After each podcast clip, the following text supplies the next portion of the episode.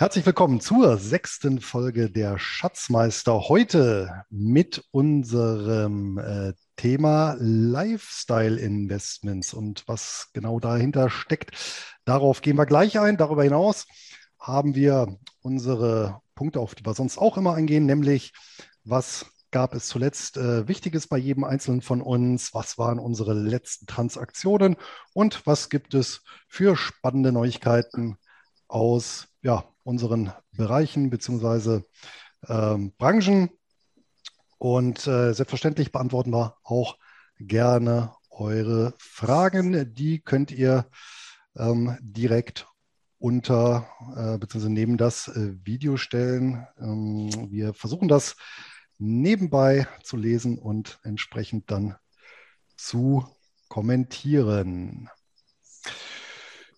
Ja, Hauptthema heute Lifestyle Investments. Und da gebe ich mal den Staffelstab an denjenigen, der es, glaube ich, vorgeschlagen hatte. Lars, was verstehst du unter mhm. Lifestyle Investments?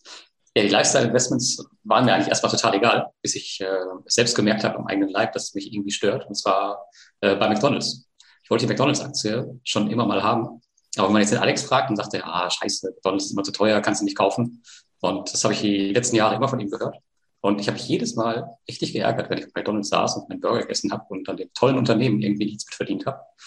Und deswegen dachte ich, jetzt mache ich mal das, was man eigentlich nicht macht. Ich mache einen Sparplan auf McDonalds zu dem Preis, den wir jetzt aktuell haben, äh, um halt meinen Burgerkonsum zu refinanzieren.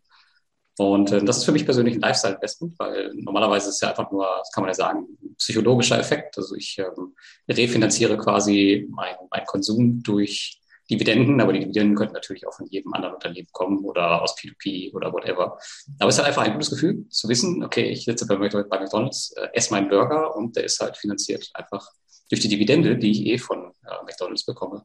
Ja, das war so, das war so mein Thema und deswegen habe ich gedacht, äh, das wäre auch ein cooles Thema für unsere Runde. Ja, haben wir auch aufgenommen. Genau. Ähm, Alex, du hast ja letztes Mal die Aktie der Disney ähm, Aktiengesellschaft äh, vorgestellt. Äh, ist das für dich auch ein Lifestyle-Investment? Oder war es das mal? Oder hast du es vollkommen äh, unabhängig davon investiert?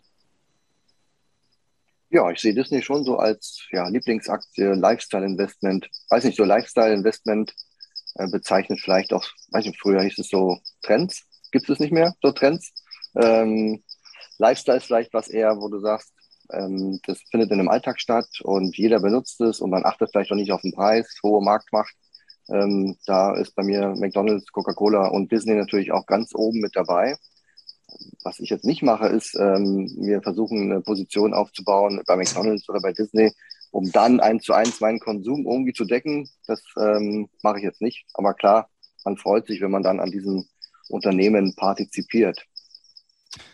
Ich glaube, also ein Lifestyle-Investment würde ich auch etwas anders definieren als einen reinen Trend. Ja, ein Trend, darum geht es ja nur eben das, was Mode ist, aber Lifestyle-Investment beginnt ja eigentlich damit, wenn du einfach morgens aufstehst ähm, und dann mal so deinen Tagesablauf Revue passieren lässt, bis du dich abends wieder hinlegst.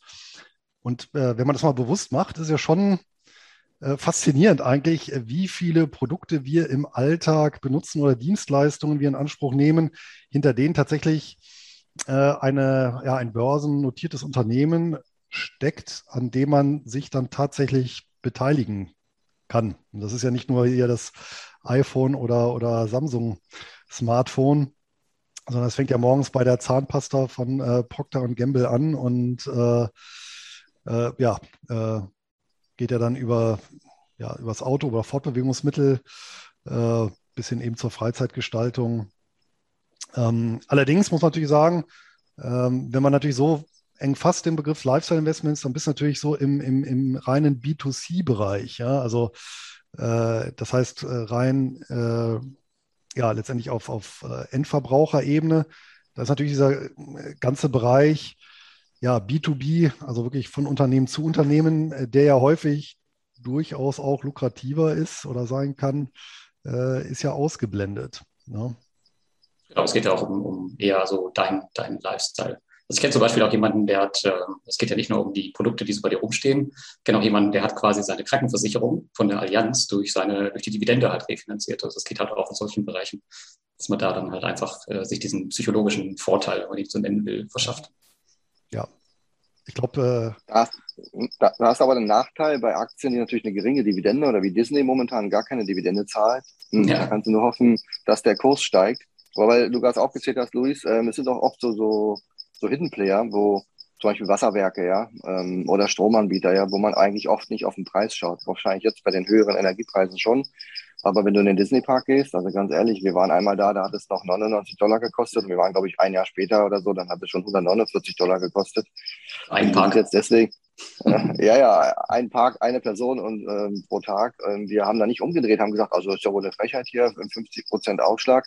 Ähm, weiß nicht, also beim Wasser, ne, frag mal die Menschen da draußen, was zahlt sie für, für dein Wasser? Das weiß keiner. Also sie wissen halt ihre Nebenkostenabrechnung, was sie genau fürs Wasser zahlen, das wissen sie jetzt nicht, ja. Und da gibt es halt viele Möglichkeiten von Unternehmen, die viele auch nicht kennen, dann dort zu partizipieren und dann praktisch an diesem Wasserfluss, äh, zum Beispiel der Stromfluss, auch ähm, entsprechend zu partizipieren. Das ist schon, finde ich, echt ein spannendes Thema.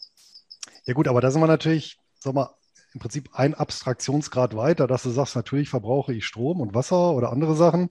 Ähm, und bekanntermaßen äh, bin ich ja wahrscheinlich auch deutlich überproportional in Versorgungsunternehmen investiert.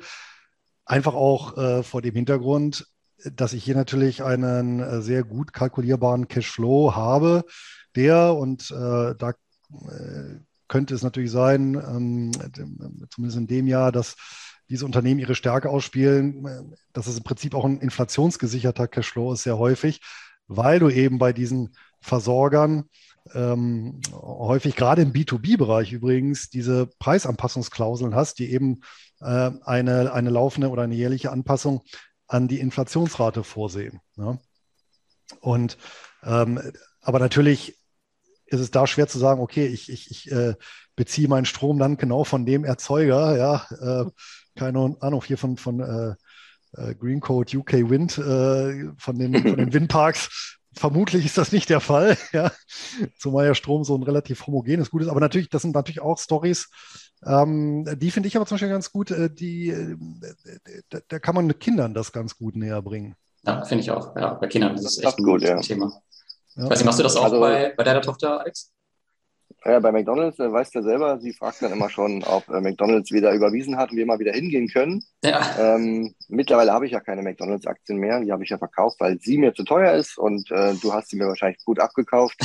äh, schauen wir mal, ähm, wann ich wieder einsteige. Ähm, da gibt es sicherlich noch ein paar andere Alternativen. Ähm, aber ansonsten, ähm, was mir gefällt, ist, am Lifestyle der anderen teilzuhaben. Also Lifestyle wird ja oft auch definiert im Sinne von, ich gebe, ich bin bereit, mehr Geld aufzugeben für Dinge, die ich in meinem Leben brauche und damit es mir gut geht. Ja, also meine Lebensqualität erhöhen, keine Ahnung, Louis Vuitton Schal und solche Sachen, ja. Oder ich meine, ich, ich äh, gehe auch mal zum Starbucks, aber ich weiß, ich habe noch nie für sechs, sieben Euro mir einen Kaffee geholt, sondern ich hole mir halt einfach einen Kaffee und dann war auch gut. Ähm, aber ich finde es halt gut, dass andere das machen und das ist dann für mich so das Partizipieren am Lifestyle der anderen. Ist tatsächlich auch ein Thema, ja. Das habe ich auch. Ich bin ja auch äh, Starbucks-Investor und ich gehe aber auch selber auch nicht zu Starbucks. Das ist ein anderes Thema als bei McDonalds, aber ich finde es auch super, das andere dahin. Ja, natürlich. Genau. Ja, das wäre auch und, furchtbar. Und wenn, wenn, andere, wenn, wenn, wenn, wenn alle Welt unseren Lebensstil hätte, dann hätten wir morgen die große Depression. Genau. Und das Schöne ist ja, du kannst dann anfangen und sagen, du willst äh, dein Portfolio so aufbauen, dass ich sage, für jede Filiale möchte ich eine Aktie im Depot haben. Weißt du, und dann hast du einfach auch mal ähm, ja in die Zukunft mal geschaut, wie viel dort du mal ein bisschen aufbauen kannst. Ne? Weil Lars, wenn du sagst, McDonalds, ich glaube, die haben, weiß nicht, 35.000 Filialen, dann hast du noch ein bisschen Luft mit deinem Sparplan, äh, noch ein paar Aktien aufzubauen, ja. Na, mir geht es ja nur um meinen, meinen persönlichen Burgerkonsum. Wenn der abgedeckt ist, dann reicht es mir auch. Aber ich bin, ich merke halt immer, dass ich echt oft zu McDonalds gehe, gerade wenn ich auf Reisen bin oder so. Ähm, da weißt du halt, was du kriegst. Die haben eine Toilette, die haben schnelles Wi-Fi und mein Sohn mag es auch. Also das ist immer ein Standardanlaufpunkt, immer McDonalds, egal wann wir irgendwo aber, sind. Aber McDonalds, da hast du jetzt die Möglichkeit. Was machst du denn mit Unternehmen, wo du sagst, boah, da will ich unbedingt rein, aber es geht nicht. Was machst du denn damit? Und ich sag dir mal, ich habe mir drei aufgeschrieben, die bei mir schon ewig auf der Liste stehen, wo ich sage, da würde ich sofort investieren. Das ist einmal Mars Incorporated. Kennst du die? Hm. Ja. Jetzt sagen alle Süßwaren, Ballisto und so weiter, M&M's und so, aber die machen halt ja, auch Tiernahrung. Ich weiß nicht, ja, die genau. haben einen extrem hohen Anteil. Ich glaube, ich weiß nicht genau, 80 Prozent, 75 Prozent haben die Tiernahrung. Also alles, was im Regal steht. Ich habe ja ein paar Marken aufgeschrieben, Cäsar, Schappi, Frohlig, also äh, KitKat, also alles, was dort gibt, Pedigree äh, im, im, Supermarkt, gehört praktisch denen, ja. Also die machen wahrscheinlich aus dem einen Topf äh, die Schoki und aus dem gleichen Topf äh, das Tierfutter. Denen gehören auch alle Kaugummis von, ähm, von, von Wrigley's. Die haben sie auch aufgekauft. Und die sind nicht börsennotiert. Ja, sag mal, an jeder Tankstelle, an jedem Supermarkt, ähm, am Kabeltisch vorne an der Kasse und man kann nicht partizipieren. Also was, was hättest du da gemacht? Das ist blöd. Ne? Ist doch genauso bei Lego, oder? Lego ist auch nicht börsennotiert. Lego ja. oder Ferrero habe ich noch aufgeschrieben. Ja, ist ja genau so ein Ding. Ne? Ah. Stimmt. Das ist ja auch das äh, Problem, dass tatsächlich dann bei vielen Lieblingsprodukten kannst du gar nicht investieren, weil es sie gar nicht gibt. Ja, zum Beispiel Rittersport, äh, Rumtraube Nuss, meine Lieblingsschokolade. Ja, du hättest doch nur die Aktien von Rumtraube Nuss gekauft. Genau. Bitte nur das Segment, das das war. ja, also äh, da kommt es ja an viele Sachen kommt's ja tatsächlich gar nicht ran, weil es eben Familienunternehmen sind. Ja. Äh, oder oder wenn ich auch mal hier, also. ne, wenn ich auch mal hier zum Beispiel in die Region gucke, das muss ja nicht nur, muss ja nicht nur in diesen, diesen Konsumerbereich sein, das kann tatsächlich in Produkte gehen. Beispielsweise ähm, hier bei mir in der Nähe ist die Zentrale von Otto Bock. Kennt ihr die Firma? Nee. Nee, also ist auch so ein Hidden Champion wirklich in der Pampa, äh, aber das ist einer der Weltmarktführer für künstliche Prothesen. Ne? Die sind, ähm, glaube ich, so nach dem Ersten Weltkrieg, äh, spätestens Zweiten Weltkrieg, äh, damit groß geworden, weil sie halt eben Kriegsversehrte ausgestattet haben. Am Anfang halt mit ganz einfachen Prothesen. Mittlerweile Hightech-Dinger und zum Beispiel eben auch äh, für, für, für die Paralympics-Teilnehmer. Äh, für ganz viele stellen die eben diese Spezialprothesen her. Ähm, ist aber eben auch ein Familienunternehmen, nicht börsennotiert. Ne? Und, Tja, ähm, ja. das Leben, die Welt ist nicht perfekt. Nein, das stimmt. Ach, das ist hart, ja. Aber ähm, du hast doch da dein Investment, ich greife mal vor, mit deiner Bierbude da vor Ort, oder? würdest, würdest du ein, würdest du ein, ein, ein Live, also denke ich mal auch eher zum, zum Thema Lifestyle äh, zu orientieren als zur Rendite, oder? Ähm, also würdest du auch auf Rendite verzichten, wenn du sagst, ich investiere aus ganz anderen Gründen? Ja, das muss ja zwangsläufig. Das eine geht ja damit einher, weil das äh, ja sich letztendlich ausschließt. Also äh, 99,99 Prozent äh, des äh, Portfolios läuft komplett, ich sage jetzt mal, Marken oder, oder Lifestyle emotionslos. Das ist mir eigentlich völlig, völlig wurscht. Ja, ähm, aber tatsächlich diese eine Aktie von der Einbecker Brauhaus AG, die habe ich letztendlich rein aus ähm, ja, äh, einer Mischung aus alkoholischen Gründen. aus Nostalgie und nein, also zum einen natürlich äh, kann ich mich mit dem Produkt voll äh, identifizieren. Also die machen äh, wirklich äh, gutes Bier. Äh, dafür, dass es eben schon eine, eine größere Brauerei ist, jetzt keine, keine, keine spezialisierte Kraftbierbrauerei, ja, also als doch ähm, ja, ähm, na, Massenhersteller ist jetzt auch nicht, aber irgendwo so dazwischen. Ja, also und die machen halt wirklich ganz sauberen Stoffstellen hier, ähm, sehr lecker. Und dadurch, und, natürlich dann auf der anderen Seite ist natürlich sowas wie eine Geschichte. Ja, ich meine, die, die älteste Urkunde einer Bierauslieferung aus Einbeck äh, Richtung Zelle über ein Bierfass datiert von 1378. Ja, also, ähm, und die Stadt ist auch äh, durch Bier reich geworden. Das kann man sich gar nicht mehr vorstellen. Es gab 700 Brauereien der Stadt, weil man irgendwann gesagt hat, wir geben im Prinzip äh, die Bierproduktion frei. Jeder Haushalt durfte Bier brauen. Und dadurch hat sich dann natürlich da so ein Exzellenzcluster, würde man es heute nennen, gebildet. Durch die viele Konkurrenz und die, die natürlich auch noch die, die gegenseitig belebenden äh, Rezepte ja, und Ideen. Und ähm, die haben ja dann letztendlich den ganzen Hanseraum bis und dann, dann noch bis nach Süddeutschland beliefert. Äh, und die, die Dominanz war ja so stark und, und auch die, die Braukenntnisse, dass sogar die Bayern dann ähm, das erzähle ich natürlich mit Vorliebe gerne, Bayern äh, im 16. Jahrhundert mit äh, Elias Pichler, der hieß tatsächlich so, einen Braumeister aus Einbeck abgeworben haben, damit der denen hilft, äh, gutes Bier herzustellen. Und so ist dann auch das äh, Münchner Hofbräuhaus entstanden. Ja, und das ist natürlich sehr, sehr viel auf einmal, ne, so diese Geschichte, Produkt, was, äh, was super ist. Ähm, allerdings muss man sagen, natürlich in der Branche, die seit vielen Jahren hier in Deutschland klaren Abwärtstrend verzeichnet. Ja, der, der Bierkonsum geht halt zurück pro Kopf. Ja, und, äh, und natürlich äh, ja in vielen Jahren auch äh, keine guten Zahlen geliefert hat. Ja, auch mal hier miese schreibt, ja, aber äh, und, und mittlerweile natürlich auch eingedampft ist. Es gibt halt keine 700 Brauereien mehr, sondern eine große. Und die Größe ist auch relativ. Ich, die haben um die 200 Mitarbeiter. Ja, aber äh, es ist trotzdem irgendwo, ähm, äh, das ist wirklich ein lupenreines Lifestyle-Investment, einfach äh, auch vor dem Hintergrund, das ist ja um die Ecke, ja, äh, wenn du ein paar Aktien hast, dann kannst du halt auch zur Hauptversammlung. War jetzt natürlich die letzten beiden Jahre schlecht, weil natürlich so eine Brauereiaktie lebt natürlich von der Vorort-Hauptversammlung. Ähm, dann gibt es natürlich auch Verköstigung und sowas. Und äh, äh da geht es halt auch so ein bisschen darum, äh, das Aktionärssein zu partizipieren. Was ich mir tatsächlich überlegt habe, ist dann auch, ob man das nicht so ein bisschen aufbohrt. Ich habe ja mal geguckt, was gibt es denn sonst noch so bei mir äh, in der Region? Und da sind wir eben bei, bei einem Lifestyle, was aber eben nicht mich als Person betrifft, sondern als Region. Und ob man sich da nicht eben, ähm, egal wie gut oder schlecht das Unternehmen ist positioniert, ist halt ein paar Aktien einfach ins Depot legt, äh, um da dann auch eben mal mit dabei sein zu können. Ne? Zum Beispiel Sartorius ist ja, äh, glaube ich, das größte Unternehmen hier in der Region in Göttingen. Äh, mittlerweile ja Milliardenkonzern, aber ähm, auch Simrise, äh, auch börsennotiert.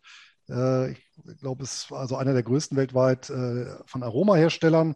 Und das finde ich auch mhm. halt immer ganz interessant, wenn man sich mal so in der Region so ein bisschen umguckt und dann schaut, naja, was, was habe ich denn da so für große Unternehmen oder zumindest börsennotierte Unternehmen, müssen ja nicht groß sein.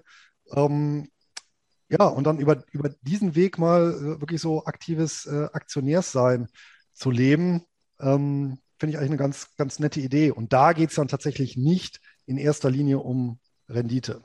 Ja. Perfekte Rendite, ja. Mhm. Zum Wohl. Ja, Prost. Und was ist denn, wenn, wenn jetzt deine Brauerei von Heineken oder von anderen aufgekauft wird? Man, die sind ja alle nur Markensammler.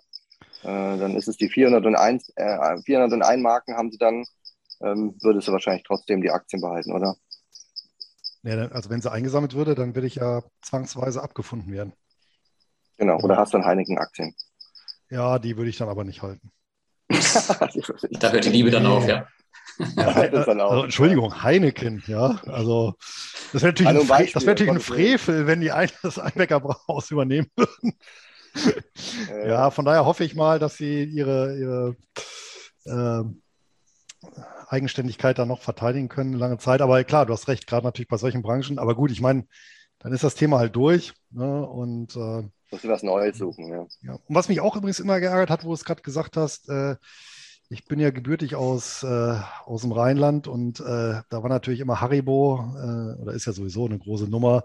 Und dass mhm. die nicht börsennotiert sind, das ist natürlich auch sehr, sehr ärgerlich. Ja. ja.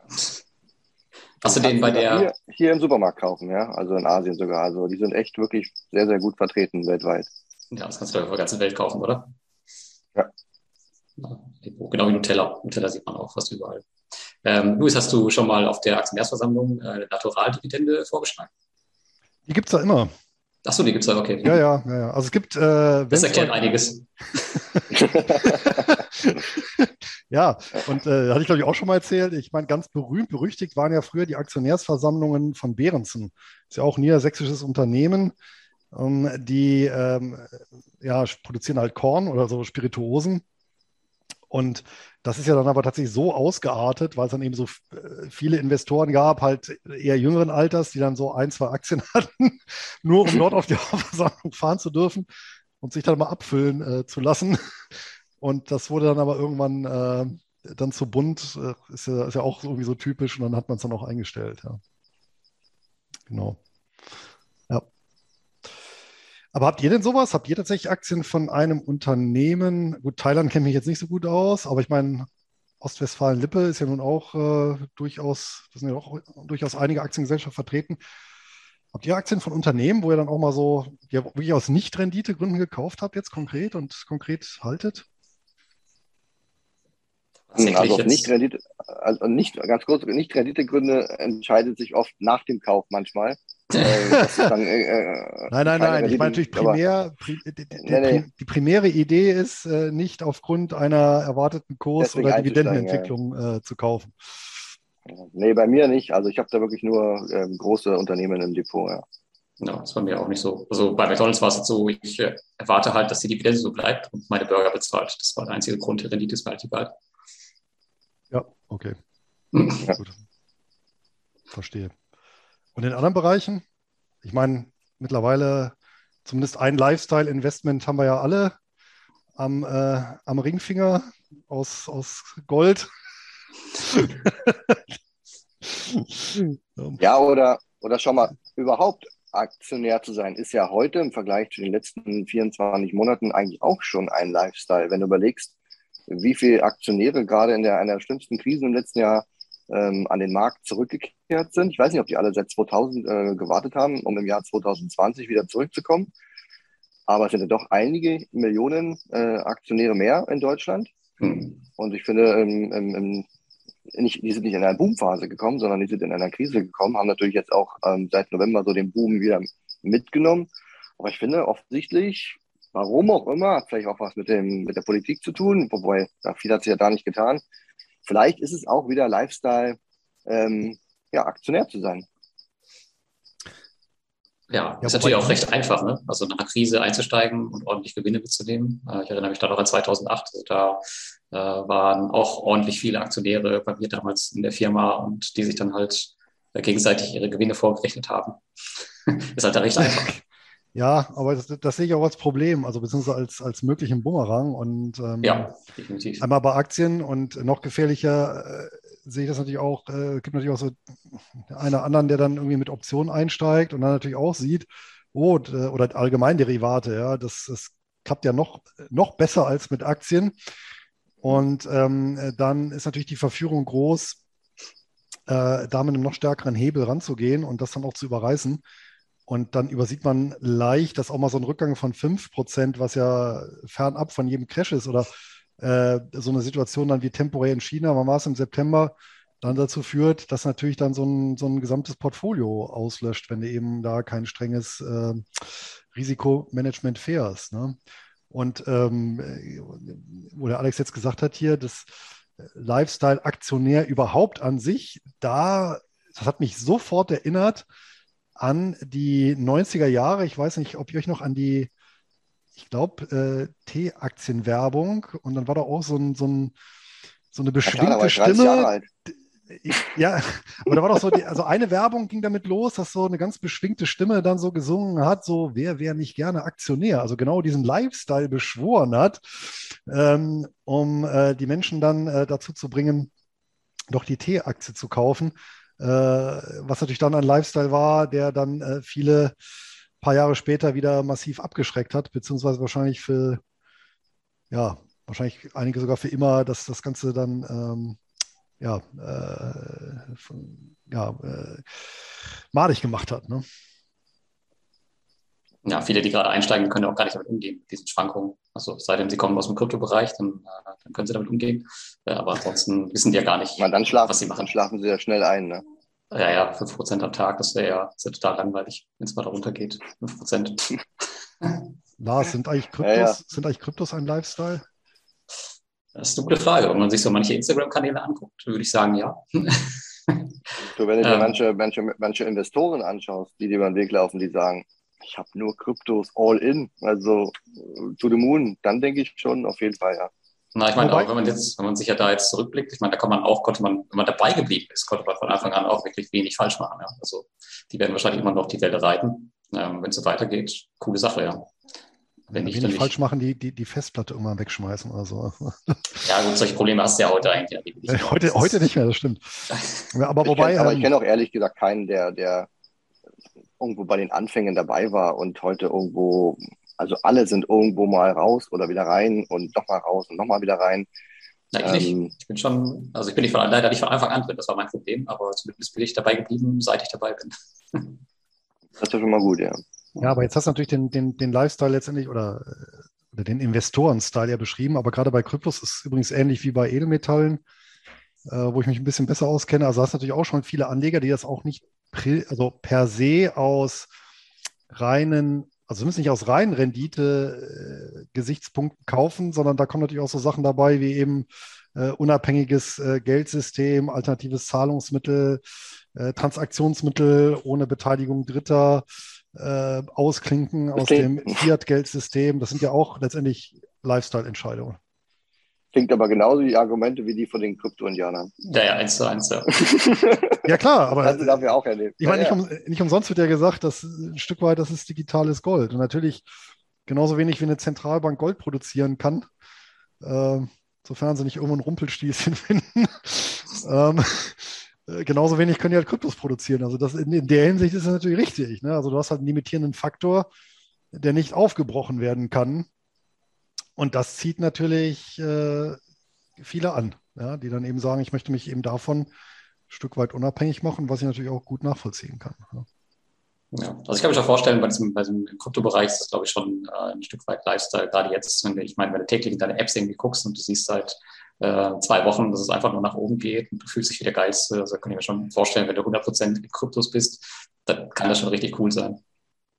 Ja, wenn es allerdings 30% nach unten geht, dann da denken die nicht ne? dran. Ja. Ach so. Dann hast du nicht so viel. Ja, ist halt die Frage, wie, wie sehr sie Investor sind. Weißt du, wenn, du dann, wenn sie dann aufs Jahr sehen, okay, wir sind noch bei 200 Prozent, dann kann es auch mal 30 Prozent runtergehen, dann ist es schon okay. So ist es. Ja. Hm, Alex, du trägst ja nicht umsonst den Namen äh, Dividendenfischer. Äh, würdest du denn sagen, dass auch Dividendenstrategien oder allgemeine Dividendenorientierung ein Lifestyle ist oder sein kann? Äh, ja, habe ich sogar mit dem Ritchie heute von der Börse Stuttgart drüber gesprochen. Ähm, es ist aber, glaube ich, eher ein Lifestyle von der eher ähm, älteren Zielgruppe. Ich würde mal sagen 50 plus vielleicht. Ähm, dass man dort wirklich den Fokus auf Erträge legt, weil man einfach merkt, dass der, ich sag mal, der zweite Teil des Lebens ähm, andere Voraussetzungen mitbringt als der erste Teil. Ähm, Arbeitskraft lässt nach, der Wille lässt nach ähm, und alle solche Sachen. Und da äh, ist es so, wenn du deine Arbeitszeit reduzieren musst oder willst, ähm, dann fallen die Erträge weg. Und ähm, da kannst du gegensteuern, indem du alternative Erträge, wenn möglich passiv oder im Vorfeld vielleicht Jahre zuvor schon angehäuft, ähm, Dividenden zum Beispiel hast. Dann kannst du Rentenlücken und alle solche Sachen schließen oder auch deutlich mehr Kapital am Ende dann generieren. Ich meine, wir machen es ja am Ende auch vor, es funktioniert. Und die Erkenntnis erlangt man eben ähm, mit einem späteren Alter. Also das sehe ich auch bei mir, bei meinen Bloglesern, bei meinen Kunden, dass der Durchschnitt, das Durchschnittsalter eher höher ist als niedriger. Und ich tue mich auch in der Tat schwer, Jüngere davon zu überzeugen, dass Dividenden sinnvoll sind. Also da ist der Vermögenswachstum, also reine, ähm, reines Wachstum des Vermögens an sich, unabhängig ob es Erträge gibt oder nicht, einfach Fokus oder Einkommensmaximierung und Spar, äh, Sparraten, Dynamik und solche Sachen sind da viel, viel wichtiger als Vermögenssicherung und Ertragsoptimierung. Aber die Leute, die das machen und sich dadurch ein gutes Polster aufbauen, ich empfinde schon, ähm, dann wird das zu einem gewissen Lifestyle, weil ich meine, du kannst das Geld ähm, überall abheben auf der Welt. Es kommt, ohne dass du Zeit gegen Geld dafür ähm, gegenleisten musst und kannst dir dann deine Wünsche und Träume erfüllen. Also ich bin jetzt nun mal am Reisen, ich habe jetzt kein teures Auto, es macht jetzt wenig Sinn. Äh, andere kaufen sich eben ein Auto oder eine tolle Musikanlage oder ein Haus. Jeder kann damit machen, was er will und erfüllt sich dann damit den Lifestyle oder die, den Lebenswunsch, die Lebensqualität, die er für sich praktisch ähm, ja, als richtig erachtet. Ja, da finde ich, da schließt sich auch so ein bisschen der Kreis, was, weil ich, also was ich auch immer gerne mache, ist ähm, von einem oder das Dividendenziele oder Einkommensziele im, im, im Kapitalanlagebereich so ein bisschen an Konsumwünsche oder tatsächliche Ausgaben zu knüpfen. Ja, und äh, selbst wenn du sagst, okay, äh, ich habe ein kleines Portfolio, aber ich möchte es halt ausstellungsorientiert ausrichten, dann ist natürlich auch ein gewisser Motivator, wenn du sagst, naja, wenn, es ganz klein ist, dass du halt eben, weiß ich nicht, erstmal 10 Euro pro Monat einnimmst, aber das eben umrechnest nicht in 10 Euro, sondern eben sagst, naja, das bezahlt mir letztendlich ähm, meine SIM-Card fürs äh, Smartphone. Handy, genau. Ja? So, und wenn du sagst, okay, jetzt habe ich 50 Euro, dann äh, ist der, der Sportclub, ja, bei 70 Euro die Stromrechnung und so weiter und so fort. Und das kannst du dann nach oben skalieren, sodass du immer im Prinzip äh, gar nicht in Geld denkst, sondern äh, letztendlich in, in, in einer Wunsch- äh, oder, oder Güterbefriedigung, die du damit eben erzielen kannst. Ne? Ja. Das machen ja viele, viele Instagrammer, die haben ja ihre Posts und schreiben dann ja nicht nur, wie viel Dividende sie bekommen, sondern äh, viele sind ja dann in der Tat begeistert, dass sie sagen, noch so und so viel und dann habe ich praktisch genauso viel Dividende, wie ich Miete zahle. Und genau. ich finde, spätestens dann, wenn man so einen großen Posten geschafft hat, dann ist es wie so ein, ja, so ein Motivator, so ein Burner, dann sagst du, jetzt geht es ja nur noch aufwärts, ja. Ja, kann ich auf jeden Fall aus, aus meiner Erfahrung auch so berichten, weil ich habe es äh, genau so eigentlich geplant für meine persönliche finanzielle Unabhängigkeit. Also mein Ziel war halt immer, dass äh, mein Kapitaleinkommen einfach meine Lebenshaltungskosten ähm, absichert, egal was da kommen mag. Und dann halt noch, ähm, selbst was ich natürlich Ziele für das Folgejahr, für das Jahr darauf, ähm, wie hoch möchte man kommen? Drück dir die Daumen. wie, wie, hoch kann es noch gehen? Aber das äh, ist auf jeden Fall ein super Motivator. Ähm, zumindest für mich war es immer der extreme Motivator und das ist auch heute noch, auch wenn es sich jetzt heute zumindest zum Leben jetzt nicht mehr unbedingt bräuchte, aber natürlich hat man immer noch die Ambition, okay, man möchte noch was oben drauflegen, um sich vielleicht irgendwann die Privatjet leisten zu können. ja, genau. Ja, also, also ich ich würde allein schon, ja, habe ich gerade ja. nochmal gesagt. Danke, danke, danke.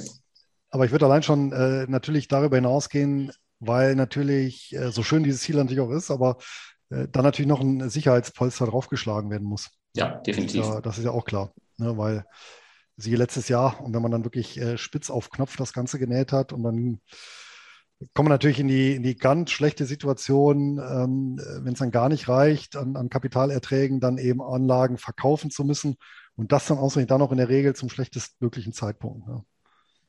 Ja, ja, das stimmt. Ja, oder, oder ich sag mal so das typische Beispiel des thailändischen äh, deutschen Rentners, ähm, der halt seine, ich sag mal, 1000 Euro Rente kriegt. Ähm, lass es Rente sein, lass es Betriebsrente sein, vielleicht noch ein paar Euro Dividende und dann ändert sich der Wechselkurs, die Dividenden brechen weg. Da kann der nicht sagen, okay, ich kann jetzt von 800 oder von 700 Euro hier leben. Ähm, es gibt, glaube ich, ganz, ganz viele Rentner. Deutschland ist ein Land, wo ganz viele Rentner im Ausland leben, nicht nur in Thailand.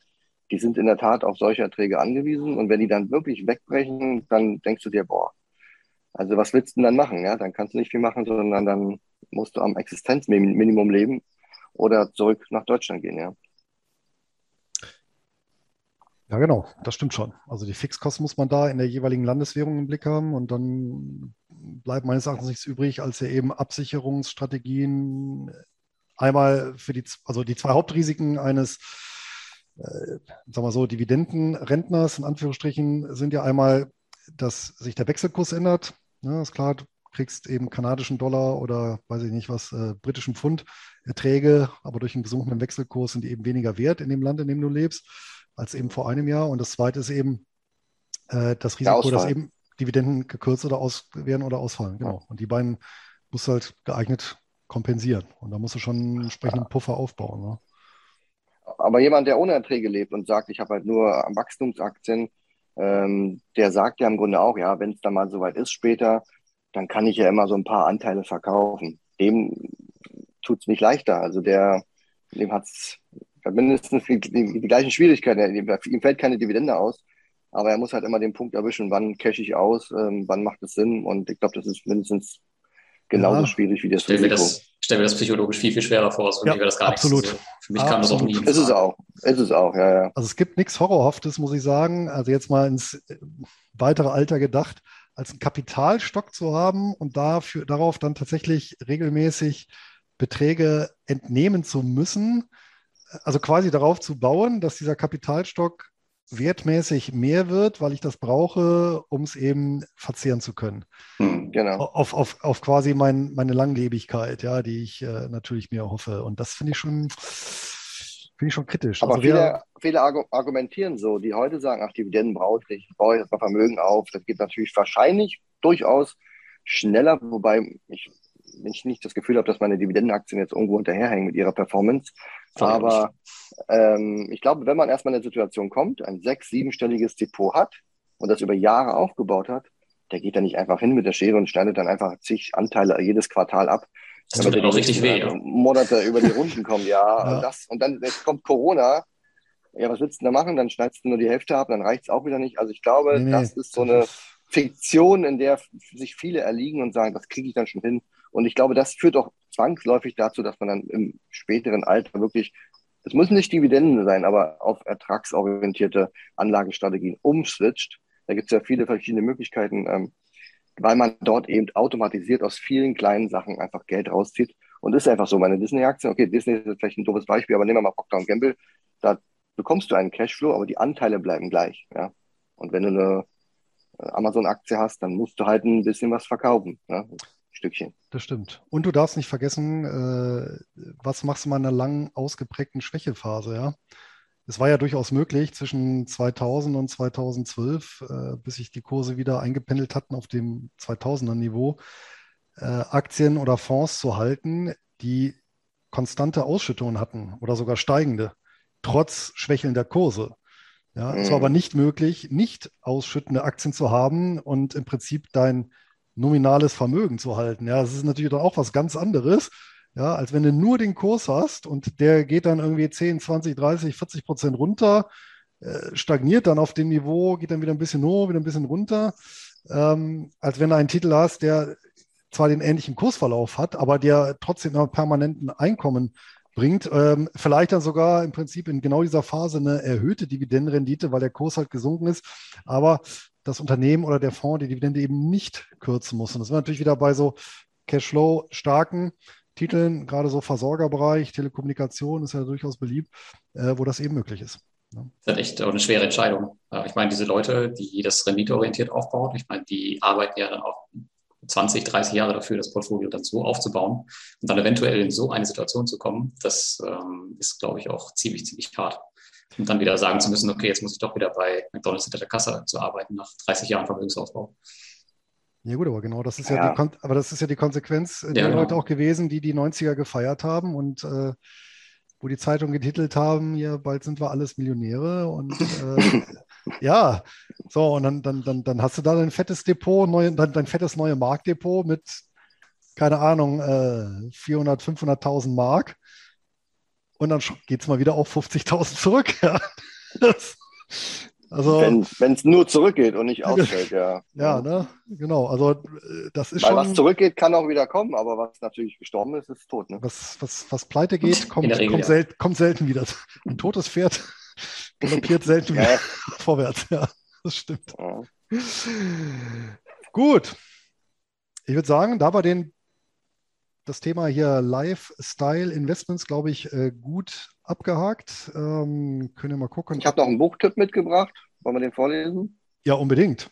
Hau dir nochmal raus. Ähm, ich habe das Buch noch nicht gelesen, es ist jetzt neu. Also es kam im August raus. Ich habe es mir mal auf die Leseliste gelest, äh, gelegt. Das heißt, ähm, der Lifestyle-Investor. Keine Ahnung, wie ich darauf, äh, wie ich das heute finden konnte. Gut. Ähm, die, ja, im, im Zuge der Vorbereitung natürlich, Lars, die zehn Gebote des Cashflow-Investings für passives Einkommen und finanzielle Freiheit. Also man oh. kann ja oh. mal bei Amazon, äh, es ist alle Keywords drin. Also das ist wirklich alles. alle Klischees. Von Cherry Finance. genau. Nee, ist von Justin Donald, aber ist wahrscheinlich eine Marke von denen. Aber du kannst ähm, ja mal ins Inhaltsverzeichnis schauen und ja, ich werde es mir sicherlich mal anschauen. Aber, aber nicht, Justin, nicht Justin McDonald. Nee, nur Donald. Ja. Nur Donald. Wahrscheinlich der Bruder. nur Donald. Genau. Gut. Ja, dann kommen wir mal zum, äh, zum allgemeinen Teil. Was gab es denn bei euch äh, Wichtiges in den letzten, ja, jetzt gut vier Wochen seit unserer letzten Sitzung? Lars, fangen wir mit dir an. Ja, was gab's Neues? Ich war ja im Urlaub und habe von mir von da aus äh, angeschaut, wie der Kryptomarkt steigt. Der ging ja in den letzten zwei Wochen richtig ab. Also ich konnte ziemlich viel Geld ausgeben und auf der anderen Seite kam viel, viel mehr Geld wieder rein. Auch wenn ich es natürlich nur äh, theoretisch ausgegeben habe, aber äh, das war schon ganz schön ähm, anzusehen. Ja, das waren so die, äh, das, was ich so getrieben habe. Also eigentlich nicht viel. Aber ein paar Investments gab es natürlich. Ähm, wollen wir die auch schon mal sagen? Also nee, da kommen wir gleich zu. Na, okay. Ich, hab ich noch genau. die Frage, Lars? Ich weiß ja, du warst ja in Island. Hast du ja. verfaulten Hai gegessen? Äh, nein, ich habe mir sagen lassen, das ist das äh, Nationalgericht da. Ja. Aber ähm, die haben auch ein anderes Nationalgericht. Das war äh, wesentlich einfacher zu bekommen und das waren Hotdogs. Okay, ich dachte, jetzt kommt Big Mac. okay.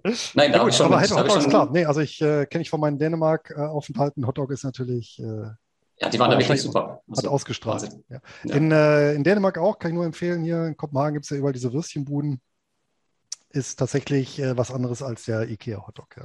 ja, und vielleicht noch, äh, da habe ich auch mit Alex drüber gesprochen, es gibt keinen McDonalds auf, ähm, auf Island also, oder in Island. Äh, lustige Geschichte. Also die haben das Geschäftsmodell dort nicht zum Laufen bekommen, ähm, weil es einfach zu teuer war. Also die waren super besucht, die Restaurants da, aber die mussten alle wieder schließen wegen äh, hohen Kosten für Import von Zutaten. Seitdem genau, weil die isländische Krone ja auch im Zuge der, der Weltfinanzkrise ja massiv mhm. nachgegeben hat. Ne? Dann, ja, okay. Genau, und seitdem gibt es keine McDonalds mehr in Island. Oh ja. Alex, Gut. was gab es bei dir die letzten vier Wochen? Also ich habe auf jeden Fall auch zwei Transaktionen endlich mal mitgebracht. Wow, das ähm, erste Mal. mal. Ja, irre, oder? Ich war selbst total überrascht. Aber die besprechen wir ja vielleicht später. Äh, warte kurz, lass deine Tasse kurz. So, okay. Äh, Werbeeinblendung. Ähm, nee, ansonsten, ich war natürlich auch im Urlaub jetzt. Ähm, wir waren, ähm, wir sind ans andere Ende der Insel gezogen, weil die Leni hatte nämlich Schulferien. Und ja, dann sind wir einfach mal auf der Insel ans andere Ende gezogen und waren an einem schönen Resort. Und ja, ansonsten passiert ja hier nicht viel. Bisschen Regenzeit, ich kaufe mir gerade ein Auto. Und ähm, für mich ist das auch so eine Art Lifestyle. Wir wollen uns praktisch diesen Standort hier auf Kopangan refinanzieren, indem wir ein Auto haben, einen Motorroller haben und das Haus selber. Und wenn wir dann mal in Australien sind oder woanders sind, dann können wir das alles ganz bequem und ja, an Freunde, Bekannte äh, vermieten. Und das rechnet sich hier sehr, sehr schnell. Und ja, da freue ich mich drauf, wenn das mal fertig ist. Sehr schön. Ja, ja gut. Ja, bei mir gab es, äh, das wisst ihr auch, äh, eher was Unerfreuliches. Äh, die Tatsache, dass mein Blog abgeraucht ist, hat mich jetzt tatsächlich ziemlich genau vier Wochen beschäftigt. Punkt bei unserer letzten Sitzung war das der Tag, wo die Datenbank gehackt, zerstört, was auch immer wurde. Und ja, mit externer Hilfe ist es aber gelungen, innerhalb von vier Wochen das Ganze in mühsamer Kleinarbeit äh, wiederherzustellen. Ich hatte es auch zwischenzeitlich in den, meinen Kanälen äh, mitgeteilt, damit die Leute sich nicht wundern, dass eben da nichts Neues kommt. Äh, habe auch viele äh, tröstende Zuschriften bekommen und Hilfe angeboten. Äh, das fand ich natürlich äh, sehr nett, hat mich sehr gefreut und vielen Dank dafür. Und jetzt tatsächlich ähm, hatte ja vorhin gesagt, seit ja, vorgestern ist jetzt wirklich auch das letzte Design, technische Detail wieder so, wie es sein soll und alles läuft im Normalmodus, aber ich muss sagen, das ist etwas, was man nicht äh, häufiger braucht. Ja. Da traten dann noch die ganzen anderen Sachen dann etwas in den Hintergrund. Vor allem steckt ja mittlerweile fast äh, fünf Jahre Arbeit drin. Ja. Ja, muss deinen dein Blog diversifizieren. Blog-Diversifikation betreiben. Auch ja. eine, eine, super Idee. Genau. Ja. Haben ja, also eine Menge Hacker gemeldet, ja? Oder? Hm? Ja, das weiß Haben ich nicht. Eine Menge Hack Hacker, Hacker, gemeldet aus deinen, äh, von deinen Followern, die dir helfen wollten. Ja, ja wahrscheinlich, wahrscheinlich querbeet, ja. Hm. Ich glaube, du hättest den, den Blog einfach retten können am ersten Tag, wenn du einfach auf diese E-Mail, wo du, wo du die Bitcoins überweisen müsstest, wenn du es einfach gemacht hättest. So, die kam aber nicht von dir, oder? Zumindest kamen hier keine Bitcoins an. Ah, okay. Es sollten meine, es sollten meine ersten Bitcoins werden, aber. sollten jetzt werden, der hat wieder nicht geklappt, ne? vielleicht sollst du doch als Heiratsschwindler auftreten, Alex. Genau, das läuft ganz gut, ja. ja dann, ähm, dann hau mal raus deine, deine, deine letzten Transaktionen, Alex. Also ich bei mir, ich mache es kurz, bevor Lars seine Liste runterbetet. Ähm, bei mir gab es zwei Verkäufe. Ich hatte ja schon mal angekündigt, dass ich die Aktien beobachte. Das ist einmal die Deutsche Post und einmal Siemens ja, mittlerweile wurden sie ausgestoppt und ich bin wirklich sehr zufrieden. Der Aktienkurs ähm, bei beiden liegt mittlerweile auch wieder drunter unter meinem Stopp. Also ja, hatten ja schon mal besprochen, was da so die Punkte sind. Aber für mich und mein System äh, war da eine rote Ampel und das war auch äh, ein fortgeschrittenes Verkaufssignal. Und ich bin dann so, ich versuche dann einfach mal eine Position mit Gewinn abzusichern. Und da gibt es jetzt in zwei Wochen auch einen Blogartikel, wo ich genau aufzeige, welche Performance habe ich denn jetzt gemacht mit dem Beginn damals, äh, wo ich die Aktien gekauft habe, mit einem Kaufsignal bis jetzt zu einem Verkaufssignal, was ja genau mein, meinem Setup entspricht. Ja, und da bin ich mal gespannt. Könnt ihr euch anschauen dann, äh, wie die Performance war unterm Strich. Ja, super. So, Lars, deine Liste. Moment, hast du nicht noch einen Kauf gemacht, Alex? Oder habe ich das falsch verstanden? Hm, habe ich das gekauft? Nö. Hast du nicht nee, Siemens, gekauft? Ach, AT&T habe ich noch gekauft. Stimmt, jetzt wo du es sagst, Werte Ich meine, so, so einen kleinen Nebenwert gekauft. kann man ja schon mal vergessen. Ja, in der Tat, weil es nur ein Nachkauf war. Ich hatte die ja schon. Und okay. genau, da war der Punkt, ähm, dass sie sich hier aufspalten wollen. Ähm, Mediengeschäft geht zu Discovery.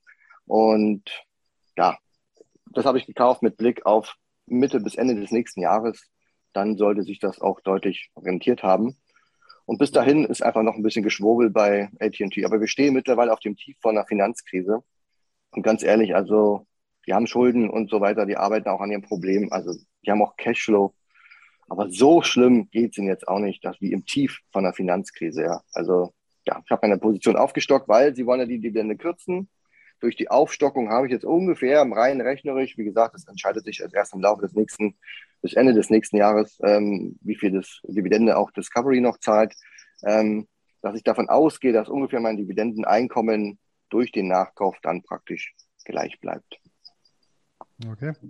Bist du jetzt nicht davon, äh, das ist noch eine Frage, äh, bist du jetzt nicht von deiner Strategie abgewichen? Also du sagst auch, du kaufst eigentlich nur dann, wenn deine beiden Ampeln auf grün sind, oder? Aber aktuell ist doch nur, nur AT&T auf grün, so wie ich das verstanden habe. Genau, also im Fokus steht natürlich immer Kaufsignal. Ne? Ähm, wenn sich aber ähm, eine Aktie von dem Marktsignal abkoppelt, also du siehst ja, der Markt ist, sagen wir okay. mal, teuer, mhm und die Aktie geht genau den entgegengesetzten Weg. Das heißt, AT&T interessiert überhaupt nicht, was am Markt da draußen los ist. Ja, ob das Inflation ist, ob wir Boomphase haben, keine Ahnung, ob Corona ja ist oder Corona wieder weg ist. AT&T sagt sich, du, wir haben ganz eigene Probleme, wir machen hier die Tür zu, wir müssen hier äh, uns, uns um diese Dinge kümmern. Und wenn diese Aktien auftauchen, die in ihrem eigenen Saft schwimmen, dann kannst du sie mit dem Markt einfach nicht vergleichen. Und deswegen habe ich es jetzt gekauft, auch wenn der Markt natürlich ein bisschen teurer ist, ja. Ah, okay, verstanden.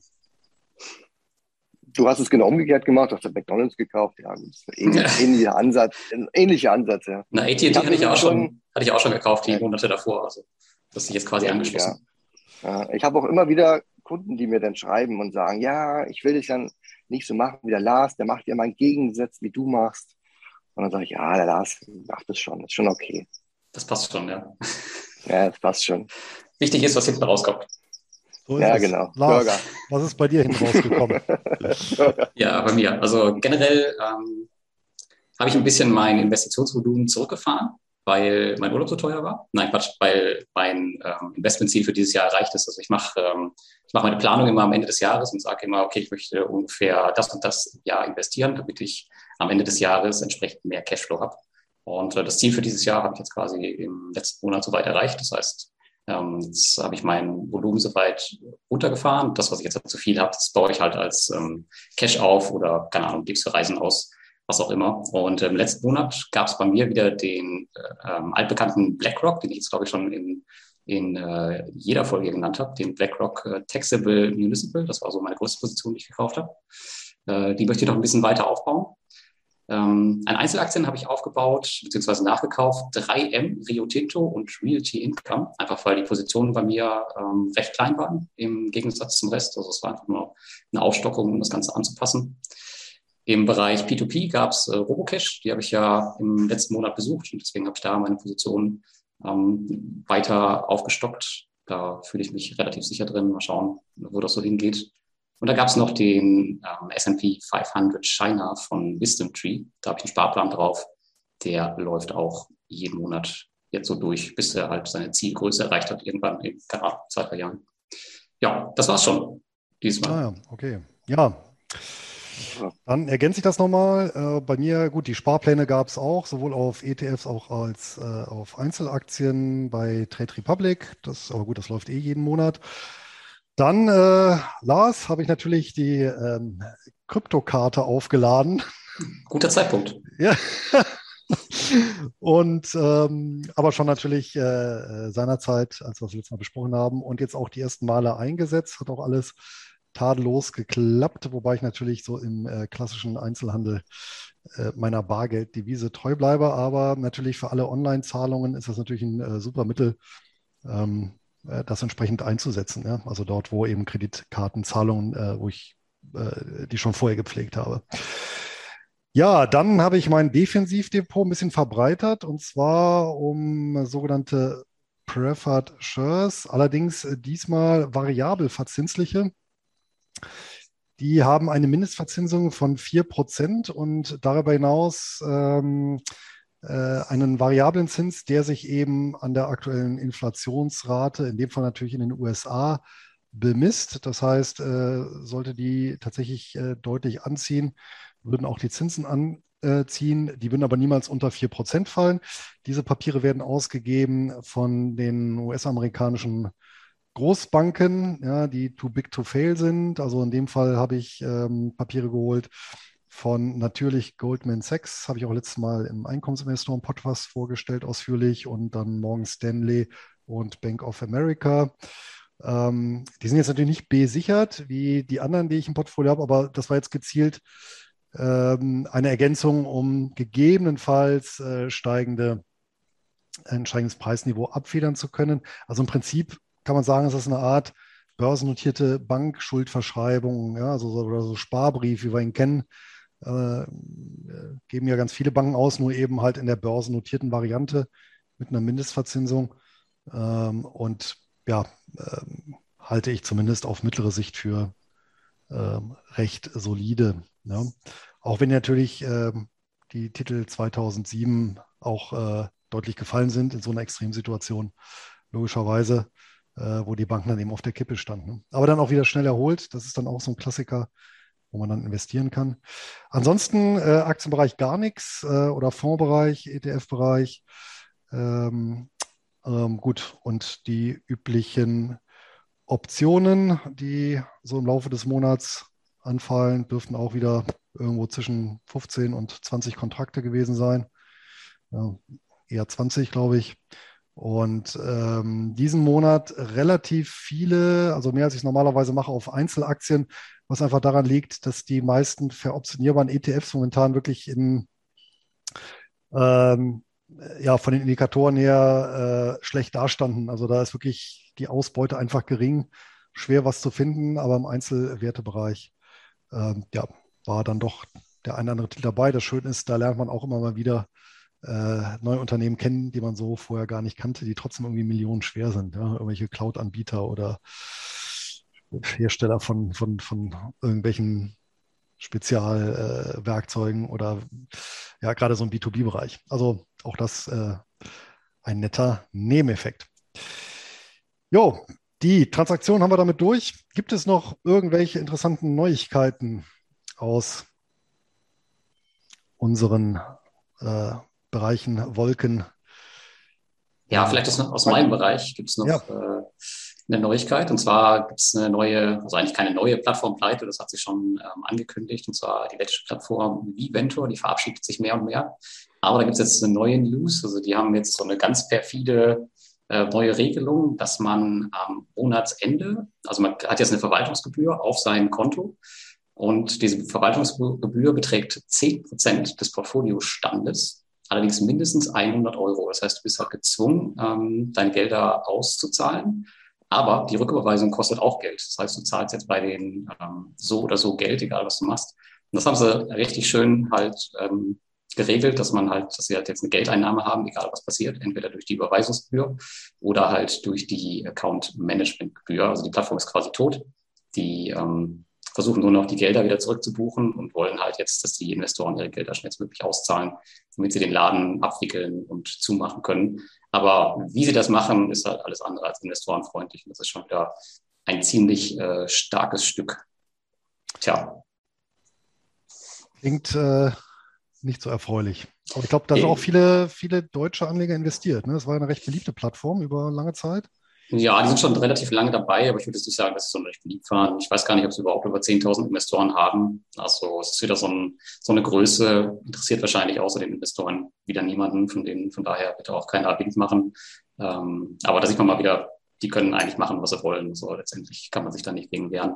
Ja, bei diesen kleinen äh, Unternehmen muss man halt echt einfach aufpassen. Ich meine, wenn das jetzt so ein Mintos machen würde, mit einer halben Million Investoren, da ist dann ein bisschen was anderes. Ähm, aber so eine kleine Plattform wie Ventor, das interessiert einfach am Ende des Tages echt niemanden.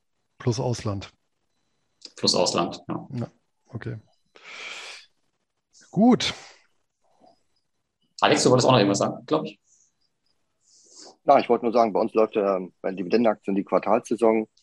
Und ich glaube, die Woche war mit die intensivste. Bei uns, bei, uns, bei dir zu Hause, oder was läuft die? Bei uns, ja, hier sind eine Menge Dividendeninvestoren hinter mir hier. Ähm, und ich glaube, jetzt wird es ein bisschen ruhiger in den nächsten Wochen. Ähm, und dann war es das dieses Jahr auch. Also dann geht es erst im Januar, Ende Januar wieder los. Ähm, bis jetzt bin ich eigentlich ganz zufrieden. Äh, es war eher so mittelmäßig, also kein, kein großer Zusammenbruch, wie man sich das so gedacht hätte. Wenn die Unternehmen die, die gestiegenen Energiekosten oder sonstige ähm, Probleme auf sich zukommen sehen. Also es war ein Geben und Nehmen, sage ich dieses Mal. Also ein Plus minus null bis jetzt. Also bin mal gespannt. Also ein gutes Beispiel war zum Beispiel auch Shell und Exxon. Ähm, Exxon mit einem sehr guten Ergebnis. Ich glaube, 6, 7 Milliarden Gewinn und ähm, Shell mit minus 500 Millionen wegen einmaliger Abschreibung. Exxon die Dividende angehoben. Shell hat es nicht geschafft, aber die haben natürlich die Monate, Quartale davor jetzt gemacht. Also innerhalb einer Branche so eine riesen Unterschiede zu sehen, ist schon auch manchmal ganz interessant. Aber gut, unterm Strich hat im Depot dann doch nicht so viel getan. Ich bin Aktionär bei beiden. Ich bin happy. Ja, ich auch. Dann ist ja alles gut. Ich habe gerade mal nachgeguckt. Fragen haben wir aktuell keine. Von daher würde ich sagen, machen wir den Sack zu. Die siebte Folge kommt dann Ende November. Termin haben wir noch gar nicht festgelegt, glaube ich. Ne? Wissen wir wie immer nicht, nein. Wissen wir wie immer nicht. Werden wir noch festlegen intern und euch dann über die bekannten äh, Kanäle informieren. Einstweilen Genau. sagen wir an der Stelle Tschüss, auf Wiedersehen, macht's gut und ein schönes Wochenende. Bis dahin. Ciao, ciao. Gut, bye bye. Tschüss.